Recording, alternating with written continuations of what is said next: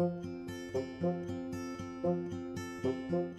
三字经》中小故事：弃官寻母，首孝悌，次见闻，知某数，识某文。宋朝时，有个叫朱寿昌的读书人，他的生母刘氏是小妾，被他父亲的正妻嫉妒，正妻将他赶出家门。自此，朱寿昌与他的生母分离，但他一直思念生母。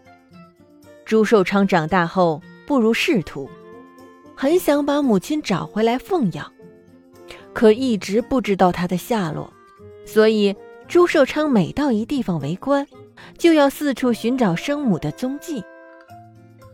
宋神宗在位的时候，朱寿昌决定辞官去寻找母亲，临行时。他告知家人自己的决定，发誓说：“找不到母亲，我今生今世绝不回家。”后来，历经千辛万苦，朱寿昌终于找到了母亲。当时，他的母亲已经改嫁多年，都七十多岁了。他们母子相认，哭诉思念之情。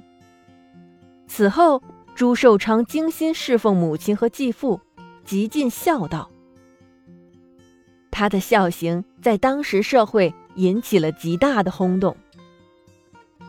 首孝悌，次见闻，知某数，识某文。